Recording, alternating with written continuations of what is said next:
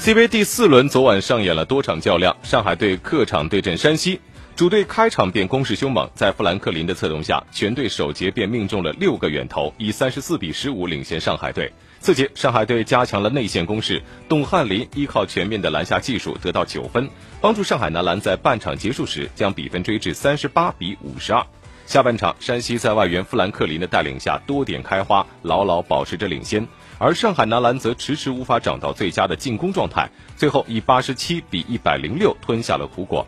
上海外援纳纳利得到了全队最高的二十一分，董翰林得到了十九分、六篮板和四次抢断。山西队外援富兰克林得到了三十六分、十一个篮板、十二次助攻的大号三双。元帅命中了六记远投，得到了二十分。我们来听到赛后邱平指导的点评。呃，一个开局我们进入状态太慢啊，上来太松了，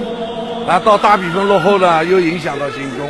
所以我们在进攻上面大家打的还是比较着急，啊，没有打到这个点上。应该说，今天山西队针对性还是比较强。